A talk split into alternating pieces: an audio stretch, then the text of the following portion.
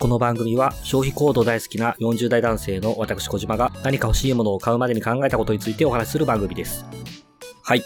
プールに行く時だけワンデーのコンタクトレンズをする小島です。一応ね、あの、僕は25ぐらいまではコンタクトをつけてたんですよね。高校生ぐらいの時からかな。で、26ぐらいからは、まあ、当時はね、ワンデーのコンタクトもなくて、結構ね、煮沸とかも、煮沸はしてないか。あの、消毒とかもしながら、ツイークのやつ使ったのかなまあ、やってたんですけど、結構ね、めんどくさくなっちゃったんで、まあ別にメガネでいくか、スポーツもしい品種ということで、まあ、メガネ生活になったんですけれども、今日の商品は、まあメガネ関連の商品というところで、オンデーズとファーエイが、まあ一緒に売っているもので、まあこれ先日、それの新しいバージョンが出てたんですけれども、アイウェアっていうものですね。で、まあちょっとその2の方がかなり進化してるっぽいので、まあでもこれ全然今普通に使えてるから買い替えるってことはもう頭に全くないんですけど、まあ、いわゆるスマートグラスというところで、ね、メガネ普段かけられてない方はどんな風にイメージされるかわからないんですけど、普通に、まあ、メガネに度が入っていて、一応ですね、このメガネのツルっていうんですかね、耳にかかるところにスピーカーがあって、そこから音声が聞こえるっていうものですね。あのマイクの穴もあるので、まあ、このまま通話もできちゃうっていうような代物になってます。まあ、対してね、そんなに重たくはないんですよ。まあ、世の中に結構ね、軽いメガネっていうのはあるんですけど、まあ、それほど軽くはないですけど、まあ、これを別に1日かけててもそこまで苦痛じゃないっていうぐらいには軽いし、まあ、ちょっと充電の手間はね、ちょっと若干ややこしいんですけど、まあ、そこまで問題ではないかなっていうようなものです。でもあんまりこの商品のレビューしたいんじゃなくて、なんでメガネと一緒になったスピーカー、このスマートグラスというものが欲しくなったかっていうところをお話していきたいなと思っています。ここにちょっとね、メガネ機能の話からするんではなくてですね、まあ、そもそもこれがだから僕のその、イヤホンのところも結構紆余曲折あって、悩みに悩んだっていう形ですので、そこをちょっとお話していくと、自分自身が紐解けるんじゃないかなと思ってるので、そこから話していこうと思うんですけど、もともと昔その、通勤中に、まあそれこそ時代はウォークマンとかそういうこと言ってた時代ですけど、まあ、イヤホンを耳に入れて音楽聴きながら、まあ、学校行くとか通勤するとかっていうのはやっていて、そこまでイヤホンで、イヤホンを使って何かを聴くっていうのは、基本音楽だけだったんですけど、やっぱりですね、ま、コロナのところから、まあ、代表的には Zoom だと思いますけど、このウェブで会議をするとかミーティングするっていうことが、かなり一般的になってきたと思うんですね。で、音声を出してる状態でもいいんですけど、まあ、なかなか周りに音声を出せないような環境の中で、ウェブ会議をするっていう必要性があるっていう場合に、まあ、イヤホンが必要になってきますと。ここも結局、まあ、イヤホンってすごい世の中にいっぱいあるじゃないですか。まあ、通常のものもあれば、まあ、カナル式っていうんですか？あの耳に結構ピットするものもあって、まあもう今だとね、ワイヤレスのノイズキャンセリングみたいな、AirPods みたいなものとか、もう、もうたくさん多分世にはあるんだろうと思うんですね。ただですね、この映画、まあなんで僕がここに行き着いたかっていうと、耳を完全に塞がないということを二つの軸で叶えられるイヤホンが欲しかったんですよ。で、二つの軸ってどういうことかっていうと、一つは普通に耳の穴に何かが刺さってる状態をだと続けてるのが嫌だっていうことですね。やっぱりね、なんか、なんだろうな、僕だけなのかな。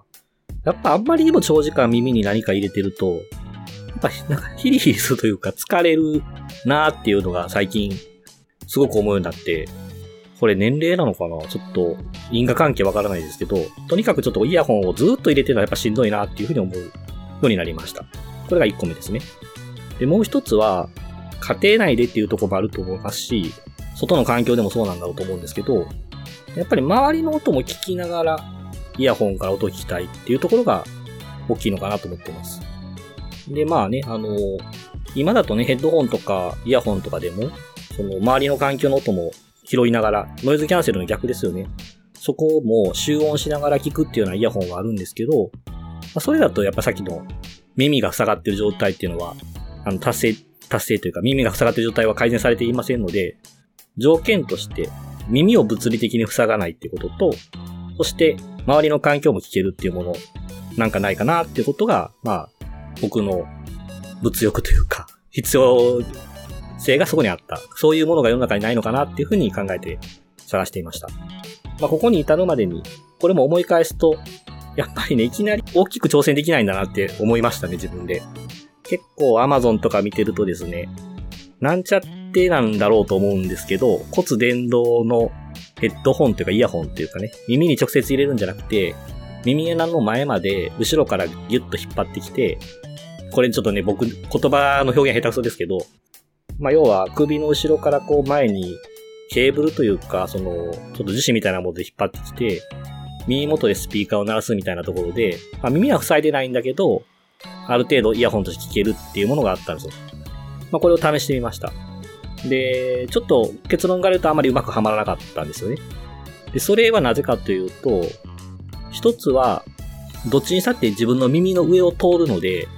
あ、これ耳穴塞がるのが嫌なだけじゃなくて、耳に何かかかってるのがメガネ以上に増えるとちょっと嫌なんだなって思ったんですよ。ダブルメガネじゃなくて、ダブルで耳の上に元も乗ってるっていうのは、あ、これメガネの人には向いてないんだなっていうのを、まあ、買ってみて初めて分かったって感じですね。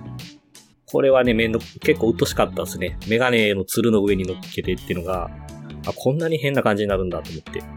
で、あとは、ちょっとこう、背もたれ側にもたれかかると、首後ろを通っているものなので、まあどうしてもそこ引っかかってしまってってところで、そこもちょっと不快感があったってところで、うん、多分まあ、メガネかけてなくて、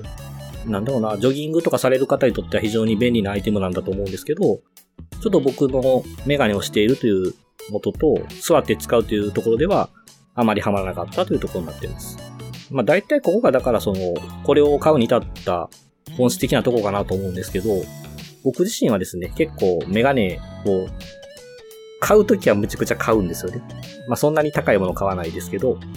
買わないときは全く買わないっていう感じで、で、ちょうどね、あんまりね、外に出なくて、ウェブ会議しかしてないような、かなり自宅での自粛での仕事の仕方をしてた時期が長かったので、まあメガネもやっぱ買わない時期だったんだと思うんですよ。まあ何かしら、その自分の耳から音声を聞くっていうところの自分のそのお困りごとが改善することであり、ちょっとメガネを買い替えてもいい理由っていうのは作れないかなと思った時に、出てきたのがこれでした。スマートグラス。まあなかなかね、やっぱりこう、メガネの胴を入れて、かつスピーカーとして使えるっていうものっていうのは、そんなに世の中多くないんですよね。もうだいぶ増えたのかな当時は多くないなと思って、で、メガネ屋さんがこういうものをやってるっていうのは、当時だとオンデーズさんしかなかったので、まあ、これ正直これ一択だったかなと思っています。買いやすかった理由としては、メガネでもありスピーカーっていうところを兼ね備えてるんであれば、ちょっと値段は忘れましたけど、まあ結構したと思うんで、うん、まあ、長く使えるだろうからいいだろうなっていうことを多分自分に納得させる理由として使ったような記憶があります。ある程度表面的に自分がそれが欲しかったっていう、そういうところが欲しい理由だっていうのは特定できてるんだと思うんですけど、じゃあ最後潜在的に何を求めたのかっていうところですね。これ自分深掘ってみてすごくシンプルだったんですけど、やっぱり多分ね、どっか新しいギミックに触れてみたかったんだろうとは思ってます。というのは、メガネ自体は多分2010年ぐらいからある程度こうなんかブームが一貫してたと思うんですよ、各社。まあ今ちょっとなんか効果があるやないやって話になってますけど、PC メガネみたいなものが2010年前半ぐらいかなパーッと流行ってきて、みんながみんなこう、気にしてる人の中の PC メガネ、ブルーライトをカットするレンズみたいな感じになったりとか、あとは従来の素材じゃないもので、強くて軽くて曲げても折れないみたいなこととか、そんなことを歌っていったりとか、まあどんどんどんどんその上からサングラスつけれますみたいなことが売りになったりとか、やっぱ付加価値とか従来の技術的なところ、そのメガネの世界の中で技術の革新だったりとか、あとは付加価値ちょっとね、興味あることといえば、あれですね。あの、超高レンズちょっと気になってますけどね。まあ、それはいいや。なんで、こう、メガネの世界の中だけで付加価値をどんどんどんどん極めていったような流れっていうのがあんのかなと思うんですけど、そこにこう、テックが入ってきたっていうところに、やっぱり触れたいなと思ったんだろうなと思うんですね。なので、多分繊細的な、やっぱ僕何かあんまり絡まなそうなところにテックが入ってくると、買う理由に自分なりにちょっと納得させやすい癖があるんだろうなと思います。だから、まあ結構ね、なんとかかけるテックっていうのは、これこそまあ、この5年ぐらい結構言ってんのかな？あると思うんですけど、まあ、割と思いつきそうなアイデアなんだろうとは思うんですけど、このメガネっていうところに、この技術が入ってくる、まあ面白さを感じてっていうのが、まあ一番大きかったのかなと思ってます。もしかしたらね、40代ってことに限定はされないんでしょうけど、まあ、僕みたいなおじさんによればよるほど、昔は単一の機能しかなかったものが複数の機能を持っていくっていうものの方が、一つのものが前年比何パーセント向上っていうものよりも、購買意欲みたいなものが高まるのかなって気もします。なんとなく、2 in 1、3 in 1、なんかいくつかの機能があってっていうところで、外でも使えます、お家でも使えますみたいなことを、買ってもいい理由にしたい人っていうのは結構多いんじゃないかなと思っていて、そういったところに自分は刺さって、このスマートグラスに行き着いて、なんだろうな、もうないとちょっと成り立たんぐらいにはなってますかね。ポッドキャストの収録環境で言っても、村田さんとの収録、まあ、あの、立ち話の方の話ですけど、Zoom で撮ってるんですよね。で、マイクはそれぞれ立ててるんですけど、まあ、はじめ何もね、その、ポッドキャストの音声収録環境のこととかって、まあ、今も別に知らないですけど、ど素人だったので、自分が話したことが、向こうのスピーカーから出て、そのスピーカーから出た音を、ふんだらさんのマイクで拾ってみたいな、わけわからんことが起きてたので、あ、お互いの音声イヤホンで聞かないといけないんだねって、基本中の基本かもしれないですけど、まあそんなことも気がついたときに、ちょっとメガネの上にさらにイヤホンみたいな重なるっていうのも無理なので、ポッドキャスト環境でもそれは必要ですし、やっぱり疲れないっていうのはすごい大事ですよね。長くやっぱり会議することもあるので、とね、耳元でずっとひっついた状態で音になるっていうのは、音楽を聴いてる部分にはね、いいと思うんです。特にその、ちゃんと調整されてるものであれば。ライブであり、その、しかも会議体みたいなところで行くと、まあノイズというか雑音とか、なんか膝がテーブルに当たっちゃったみたいな音とかも入ってきて、そんなのがやっぱ耳元になると不快ではあるので、